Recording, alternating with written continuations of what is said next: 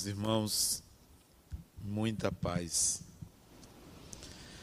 Eu ouço muitas pessoas, minha profissão me acredita a ouvir, mas ouço também pessoas do outro lado da vida, de tal maneira que minha consciência é um campo fértil de vozes, de palavras, de ideias, de frases, de imagens, que forma um maravilhoso colorido, uma diversidade muito grande.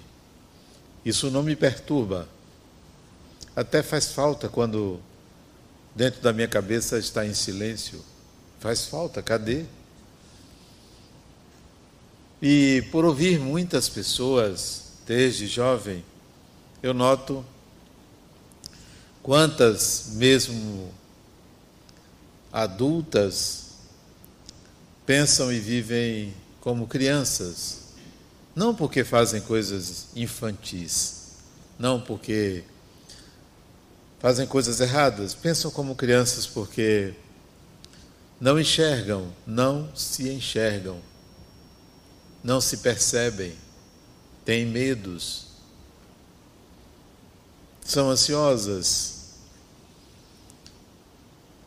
acabam atropelando a própria vida. E a grande maioria me diz assim, Adenauer, eu sei, eu sei o que tenho que fazer, mas eu não consigo. Eu sei que tenho que melhorar, mas eu não consigo. Eu sei quais são os caminhos, mas eu não consigo.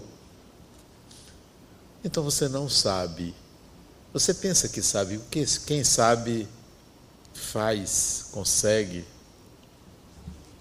A base da nossa consciência no século 21 deveria ser, deveria ser, eu sou um espírito imortal. Deveria ser esta a base.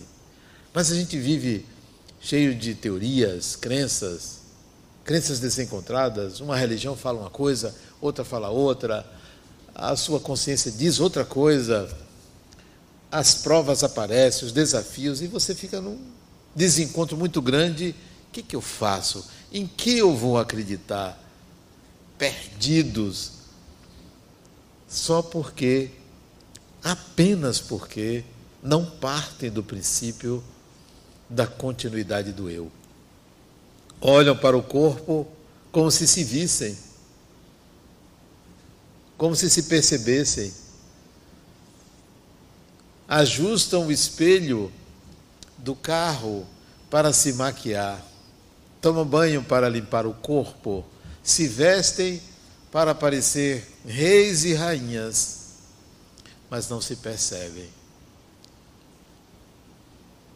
Mas isso não é um erro, isso faz parte da consciência coletiva, do assodamento de ideias, do delírio comum do ser humano de querer ser o que não é e não perceber de fato o que é.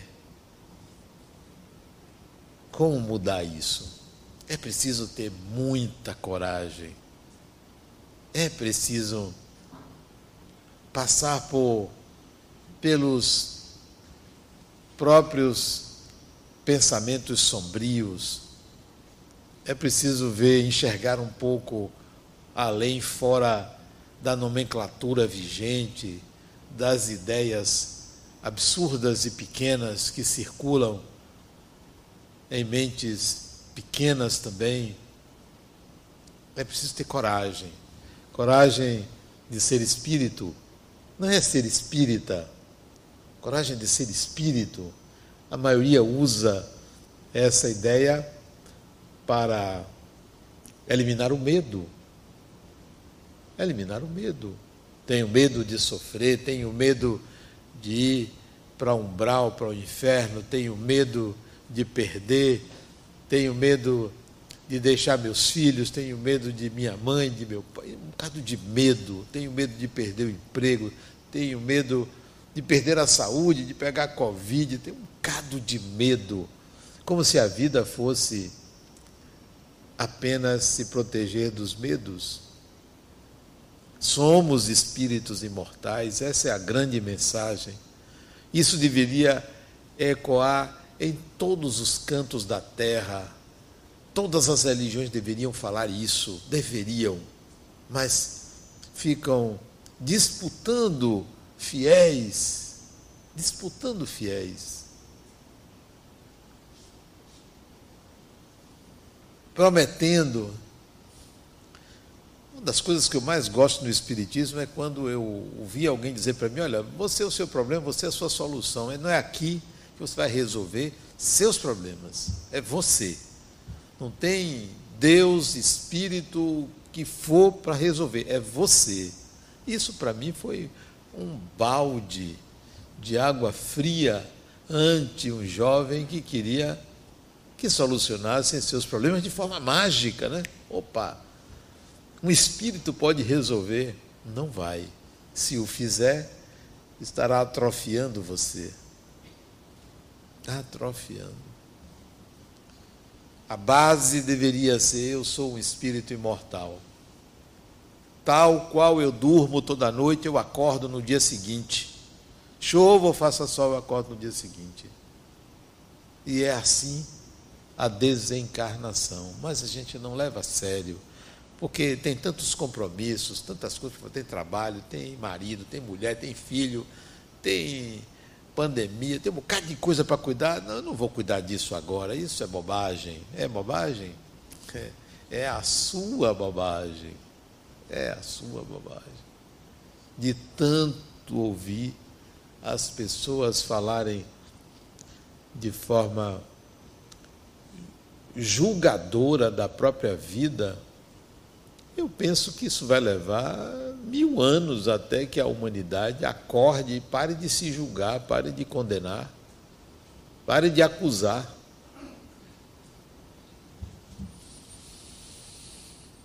A imortalidade do espírito não é uma conquista, não é uma crença. Não é uma crença. Como o sol não é uma crença, é uma realidade. Mas você ainda fica em dúvida? Não. Não, será? E se não tiver nada? Se não tiver nada, não tem nada. Acabou. Pronto, agora viva. Agora, você acha que não tem nada e vive miseravelmente? Então, você é incoerente. Se não tem nada, viva com toda a energia, com todo o gás, porque não tem nada. É paradoxal. Ah, mas acontece que tem. Ah, mas eu não acredito, morra. Morra para você ver.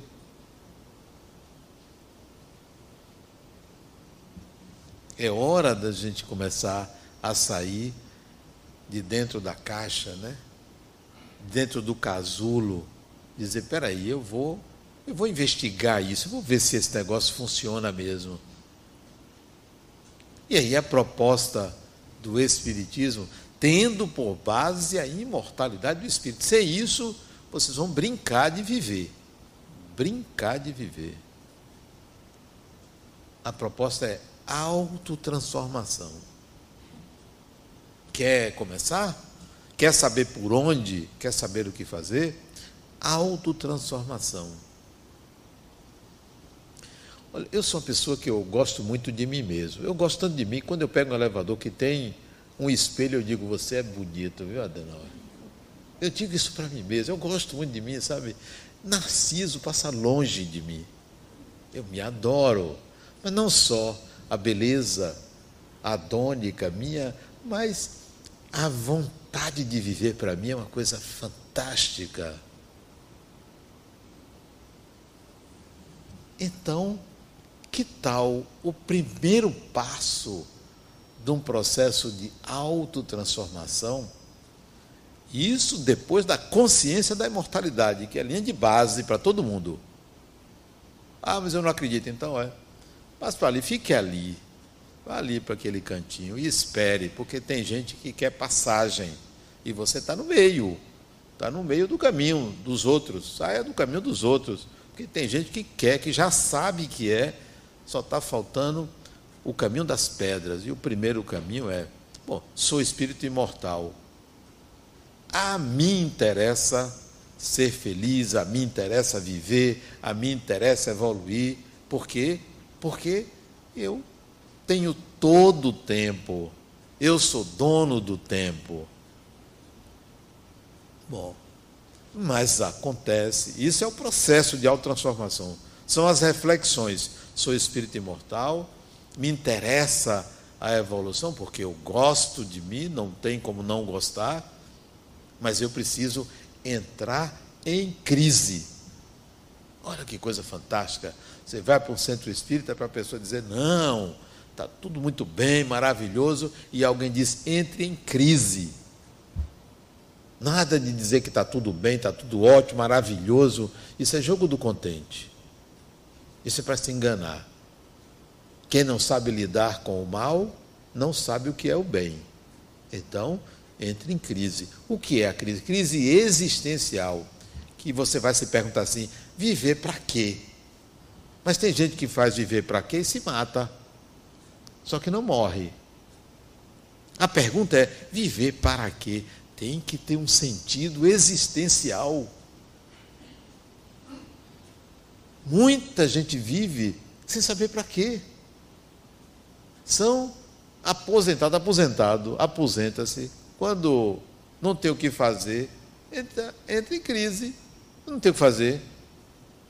Vai criar barriga, vai falar mal da vida dos outros, vai assistir televisão, vai ficar sendo influenciado por um por outro, e ali numa vida sem sentido. A vida tem que ter sentido. Eu estava escrevendo o livro Voo do Espírito em 2018, três anos atrás, e estava na piscina da minha casa, numa espreguiçadeira, com um tablet escrevendo. Escrevendo. As ideias vinham na minha cabeça, eu escrevendo. Eu gosto muito de escrever sentado, deitado, em pé, de qualquer jeito, né? É bom, é uma, um vício, um bom vício. Estava escrevendo quando o meu neto, então com três anos, se aproxima, de, brincando lá, ele corre e vem a mim, vovô, que é a coisa, qual é a coisa mais importante da vida para você? Olha que pergunta inconveniente, mas fantasticamente bem elaborada para uma criança de três anos de idade, que não sabia que eu estava escrevendo. Ele suado lá, estava correndo, brincando, sai de lá da brincadeira, vem, vovô, qual é a coisa mais importante da vida para você? parei e disse assim: Theo, é o amor. Por isso que eu coloquei: o amor é a força propulsora do universo. Ele disse para mim: não. Bem assim, olha que petulância, olha que arrogância desse rapazinho. Ele disse: mas por quê? Qual é a coisa mais importante da vida para você? Eu deitado na espreguiçadeira, ele aqui em pé. Ele disse: mais importante da vida é viver, porque viver, vovô, é sentir. Bem assim. Olha que coisa fantástica. Do nada. É como se ele dissesse: vovô, o que você está escrevendo aí? Não se esqueça do sentir porque a vida precisa ser sentida. Sentir. Sentir não é pegar. Sentir é mexer com o chakra cardíaco. A crise é dizer: eu preciso sentir a vida. E eu vou sentir a vida quando eu tiver um sentido para ela. Qual é o sentido da minha vida? Não é criar filhos não é cuidar de netos.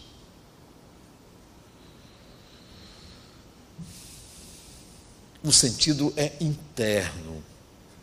Minha vida tem um sentido para mim. Porque eu tenho um propósito para mim. Porque eu tenho um propósito para a vida. Meu propósito não é chegar aos 100 anos, 200 anos. Não, isso não é propósito. Meu propósito é me realizar sentindo. No dia que eu não sentir mais a vida, no dia que eu não tiver disposição mais, até logo, quero desencarnar.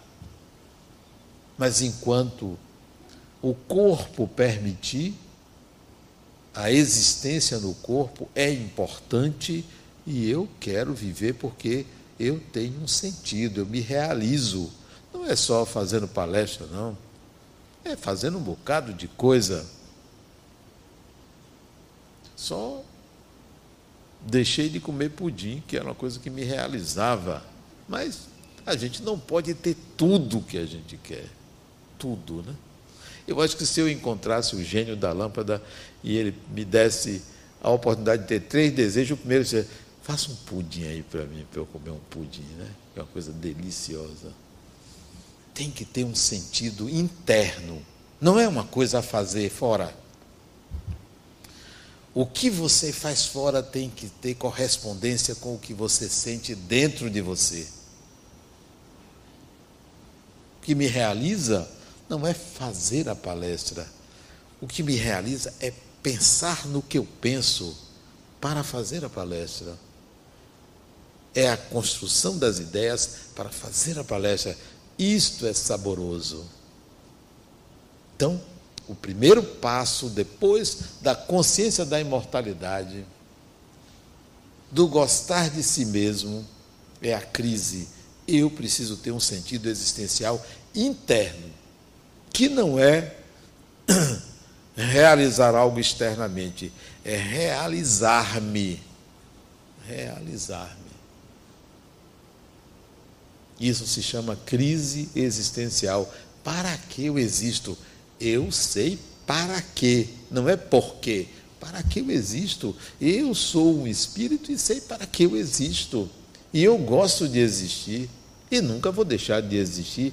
Olha que coisa maravilhosa. Nunca vou deixar de existir. Vai desencarnar esse corpo.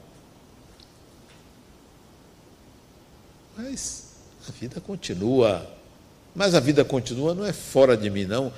Ela continua dentro de mim. Ela sempre vai continuar dentro de você. E você tem que saber lidar com você mesmo. Porque quem lida bem consigo mesmo, lida bem com qualquer pessoa. Com qualquer pessoa lido bem comigo, estou bem comigo. Se eu brigar com a pessoa, eu sei que eu estou brigando comigo mesmo e vou procurando, não, deixa de brigar com você mesmo, olha aí o que você está fazendo. Você está brigando com outra pessoa, porque você está brigado consigo mesmo. Se ajeite. O diálogo é comigo, o outro não é a causa do que me acontece. Então, crise existencial. Segundo, segundo passo.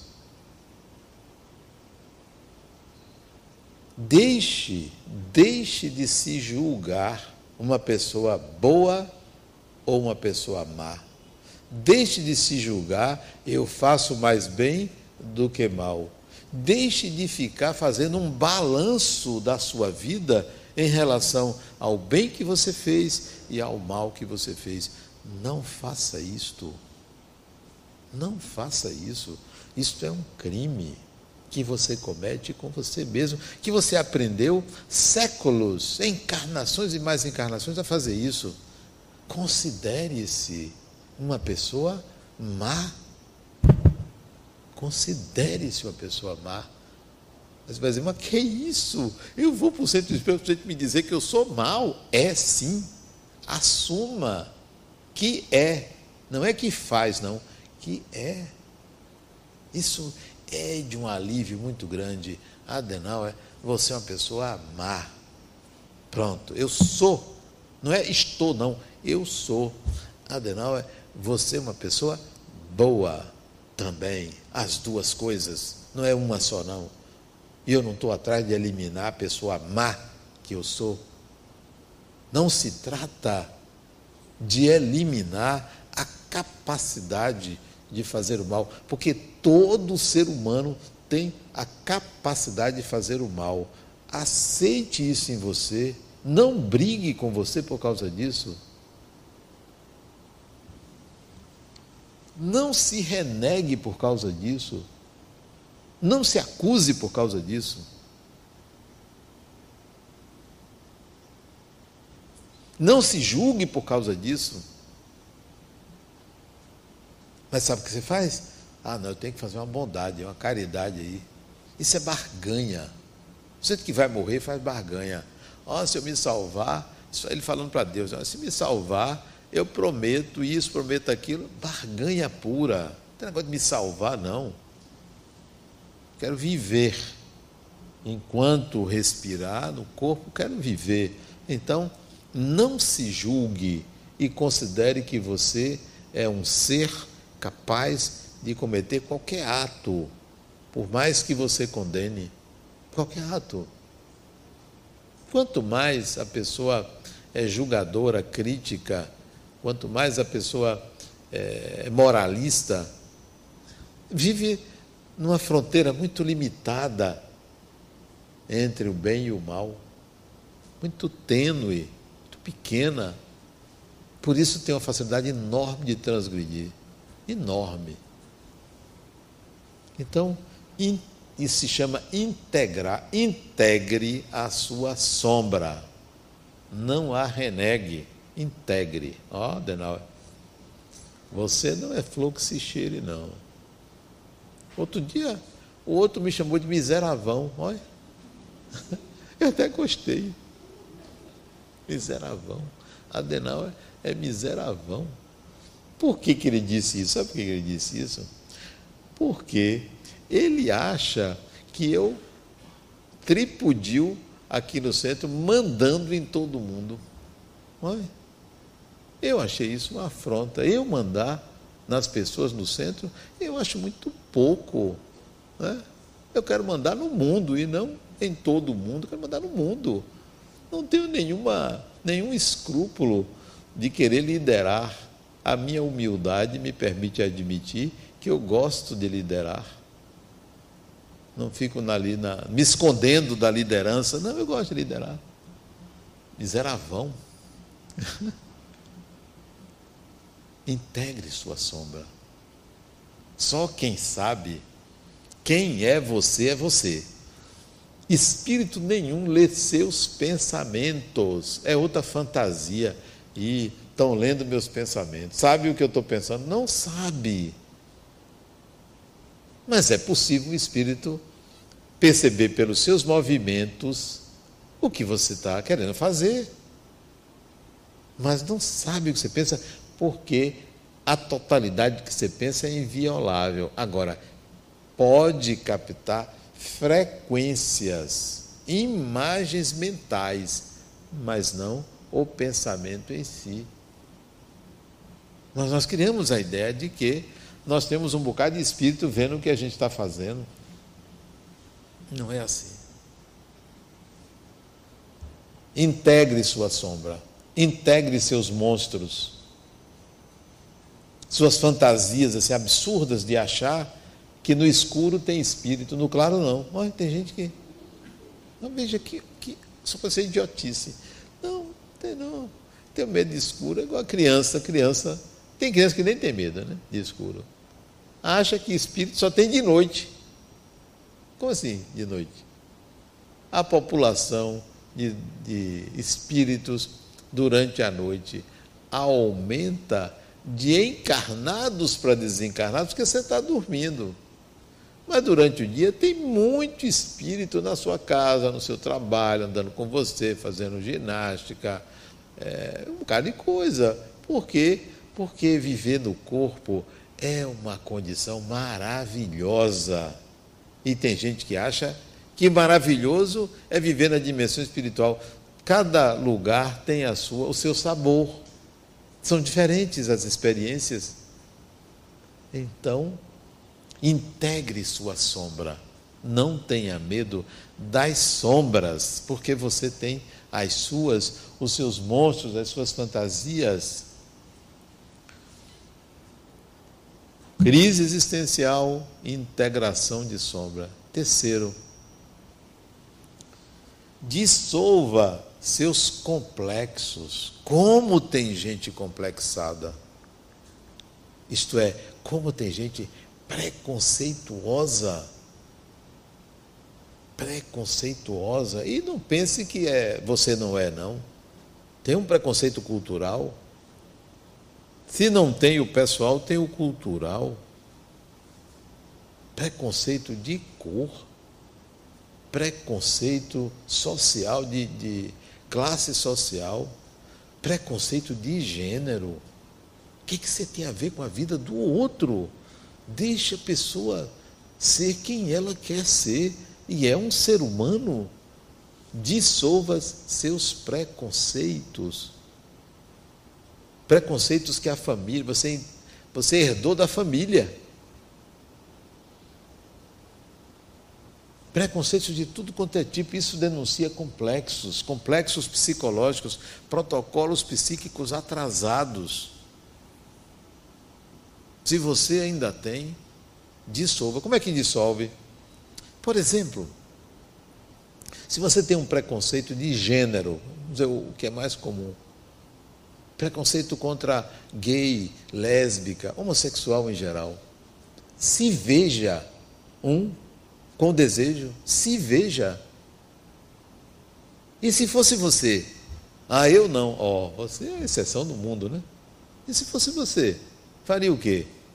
viveria. A vida tem que ser sentida. Então, dissolva os seus complexos. Esse é um exemplo. Preconceito de cor. Se você for branco, que branco não tem, não, né? Tem, tem branquela, branquelo, mas não tem branco.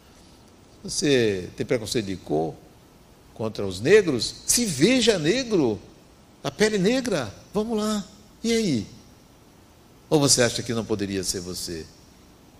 Então, vá na direção do complexo e dissolva, porque não adianta querer evoluir e ter preconceito. Preconceito religioso. Não, eu não entro no centro espírita. Como assim não entra? Por quê? Você é algum ser assim, especial? Todo mundo é especial. Você vai se contaminar com alguma coisa? Não, não entro num terreiro de candomblé. Por que não? É medo, é? Por que tem medo? Não, não vou lá no, no templo muçulmano de jeito nenhum. Por que não? Então, preconceitos, ignorância pura, não não está indo para lugar nenhum. Então, dissolva seus complexos. Item 3. Item 4. Comece a perceber quem você não é, quem eu não sou. É como eu me mostro. Você se mostra quem você não é. Todo mundo aqui está aqui, caladinho, quietinho, em paz. É assim? Não, não. Não é. Ah, vá, vá dormir com a pessoa para você ver. Vá para a casa da pessoa para você ver. Nós nos mostramos quem não somos. Observe quem você não é. Olha como eu não sou. Mas eu faço questão de mostrar que sou, porque eu me dou bem me mostrando dessa forma. Mas eu tenho que ter consciência que eu não sou isto. O nome disso é persona. Ou estereótipo social, qualquer que seja o nome, persona. Você, para ser aceito, aceita, para se estar bem num grupo, num momento, numa circunstância, você se apresenta de uma forma melhor. Isso não é você, isso é uma modelagem de você, é o que você pretende ser. Eu já ouvi pessoas dizer assim: Adenal, eu sou uma farsa. Aí eu digo assim: bem-vindo. Somos uma farsa. Somos. Porque somos espíritos. A pessoa as pessoas não entendem isso, somos espíritos e nos apresentamos o que é possível. Isso é o que é possível. Adenal é, é o que é possível do espírito que eu sou. Então, veja o que você não é, quem você não é. Aproveite e pense assim: eu não sou uma pessoa feia, eu não sou uma pessoa gorda, eu não sou uma pessoa é, ruim, eu não sou isso, eu não sou aquilo. E quem eu sou? Eu quero descobrir, porque eu não sou o oposto disso. Eu não sou o oposto. Eu não sou uma pessoa feia, nem sou uma pessoa bonita. Eu sou uma pessoa. E nós precisamos saber quem não somos para descobrir quem somos. Isso se chama desvestir-se das personas. É igual você vai para uma aula no online e bota lá seu nome. Antes de você aparecer, você vai vai olhar no espelho, né? Porque você vai aparecer ali, você vai mostrar o que você não é. Porque quem você é, você não mostra, porque você tem vergonha de ser uma pessoa. Vergonha de ser uma pessoa. Tem vergonha de se mostrar como acorda. Já pensou? Como acorda? Cabelo. Ou está de Nero, né? Tá, sabe o que é Nero? Ou está de Nero, ou aquilo é a floresta amazônica pegando fogo, né? Ou então o bafo, né? Quando você acorda, você não quer que ninguém sinta, veja, mas isso é você. Aceite o lado escuro da sua personalidade, o lado obscuro da sua personalidade.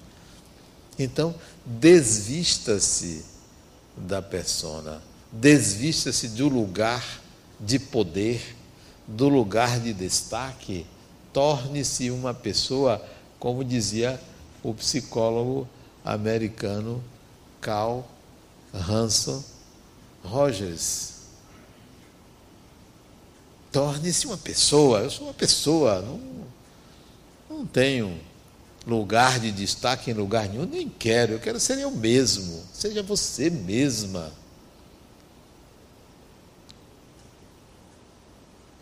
Quinto. Falei quatro, não foi? Quinto. Integre a sua contraparte sexual. Integre. Isto quer dizer o seguinte: eu me apresento como homem, mas eu poderia e aceitaria ser uma mulher.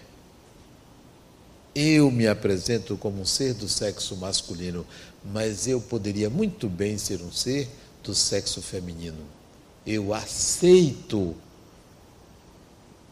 poder viver, se pudesse trocar, se fosse fácil, aceitar minha contraparte. Isso quer dizer, eu, a pessoa, não sou homem, nem sou mulher. Eu sou um ser espiritual, embora tenha um desejo heterossexual, ou homossexual, ou bissexual, mas eu tenho que aceitar-me como um ser que posso admitir qualquer orientação, qualquer desejo, porque eu sou uma pessoa. Isso é integrar a ânima ou ânimos não há nenhuma vantagem em ser de uma polaridade ou de outra, porque você deve admitir e integrar as qualidades da sua ânima e as qualidades do seu ânimos. Que tal? Isso cessaria todo tipo de preconceito, todo tipo de exigência que o outro tem a mesma performance que você, tem a mesma é, designação que você. Isso, isso pertence ao espírito, não pertence ao Estado, não pertence à sociedade. Eu vi uma foto ontem, anteontem, acho que no Afeganistão, uma sala de aula com uma cortina, as minas de um lado, os meninos do outro. O que é isso? É, é verdade isso ou foi montagem? Existe isso, essa separação na educação? Quer dizer, por que vai separar? Somos pessoas, somos espíritos. Então, integração da ânima e do ânimos. Nós não estamos acostumados a pensar assim. Nós pensamos sempre que devemos cumprir papéis padronizados, determinados e definidos. Todo homem é assim, toda mulher é assim. São opostos. Temos que viver segundo normas rígidas, sem flexibilização, por que não?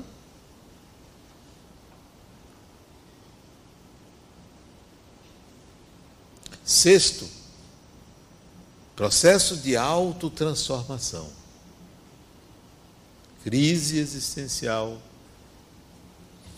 dissolução de complexos, integração da sombra, desvestimento das pessoas, integração ânima, ânimos, eliminação, sexto, eliminação de projeções.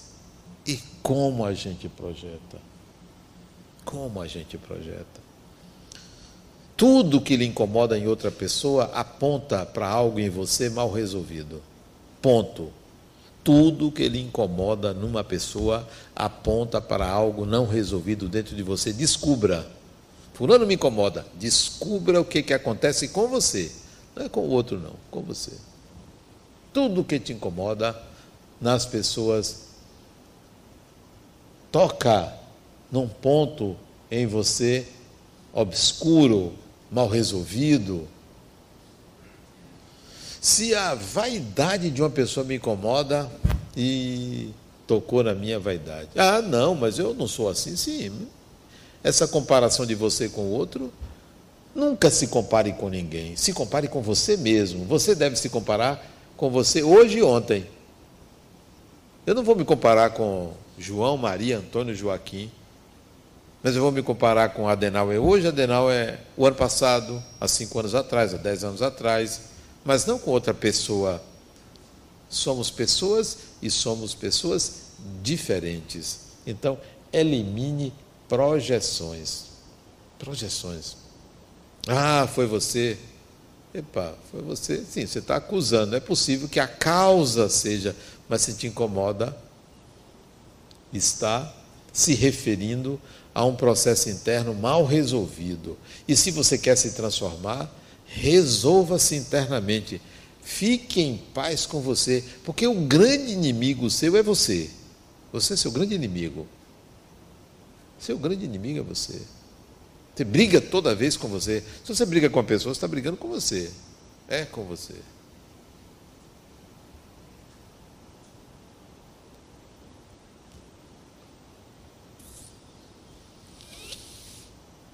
É hora de você eliminar projeções. Cobranças. Não, porque meu pai era alcoólatra, alcoolista, porque meu pai me abandonou, porque minha mãe fez isso, porque meu irmão. Sim. A configuração da sua vida obedece quem é você. Tudo que lhe acontece diz respeito ao seu mundo interno. O outro chegou para mim e disse, Adenauer, ontem foi um dia péssimo na minha vida. Por quê, rapaz? Eu saí de casa cedo para trabalhar. Já começou, quando eu ia saindo, eu tropecei na toalha da mesa. Não caí, mas eu vi ali uma tragédia. Felizmente, eu me segurei na parede, porque eu ia cair. Aquilo já me deixou, isso sete horas da manhã, isso já me deixou preocupado, saiu. Como ele mora depois do pedágio, quando ele foi passar do pedágio, o negócio não funcionou, o tag não funcionou.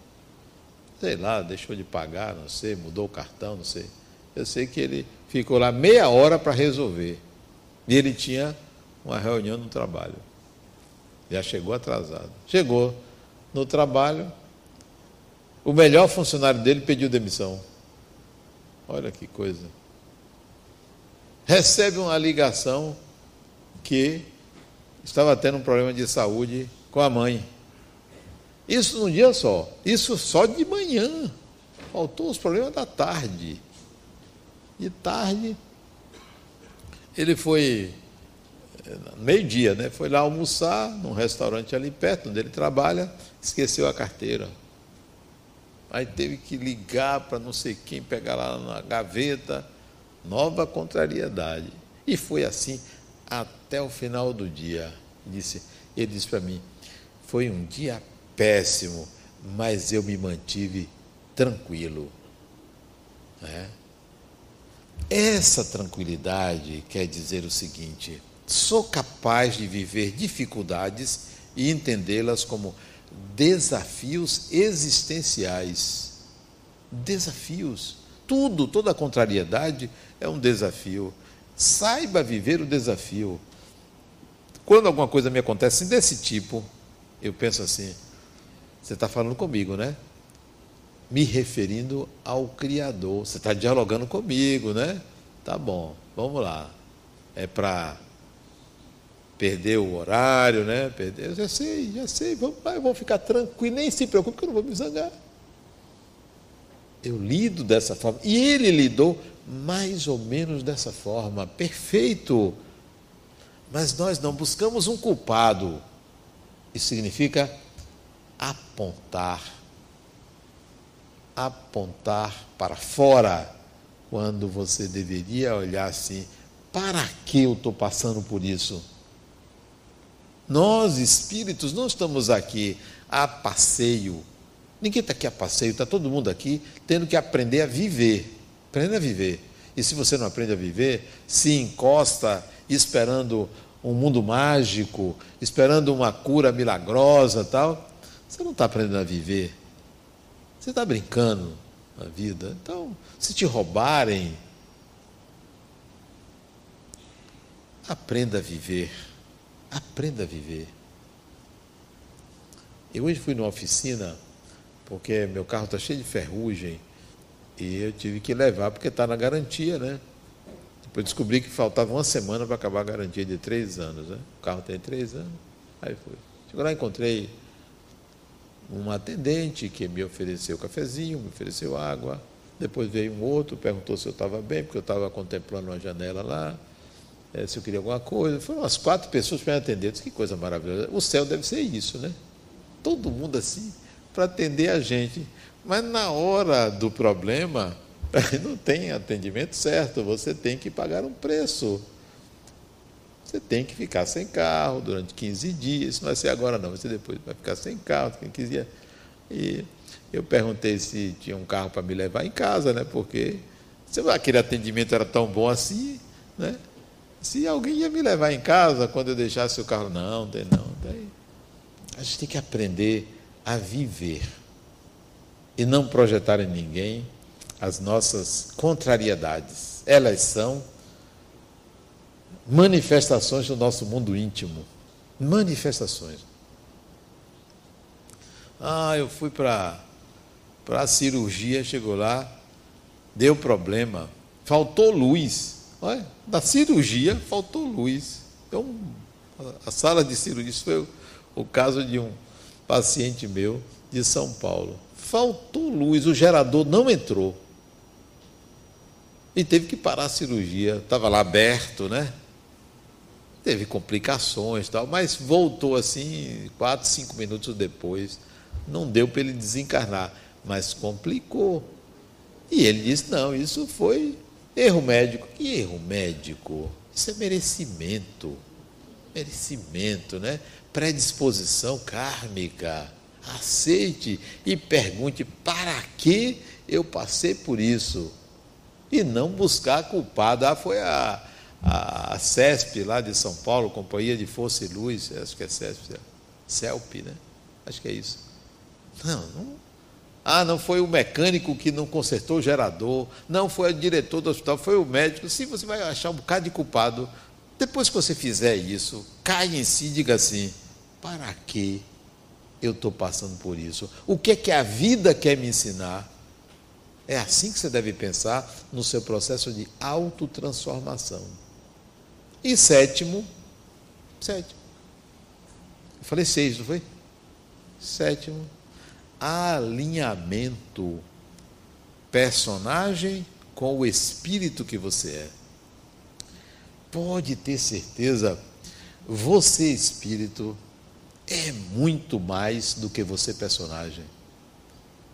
Você espírito é dotado ou dotada de capacidades que você não utiliza, vive uma vida mais ou menos porque não usa o mais, só usa o menos.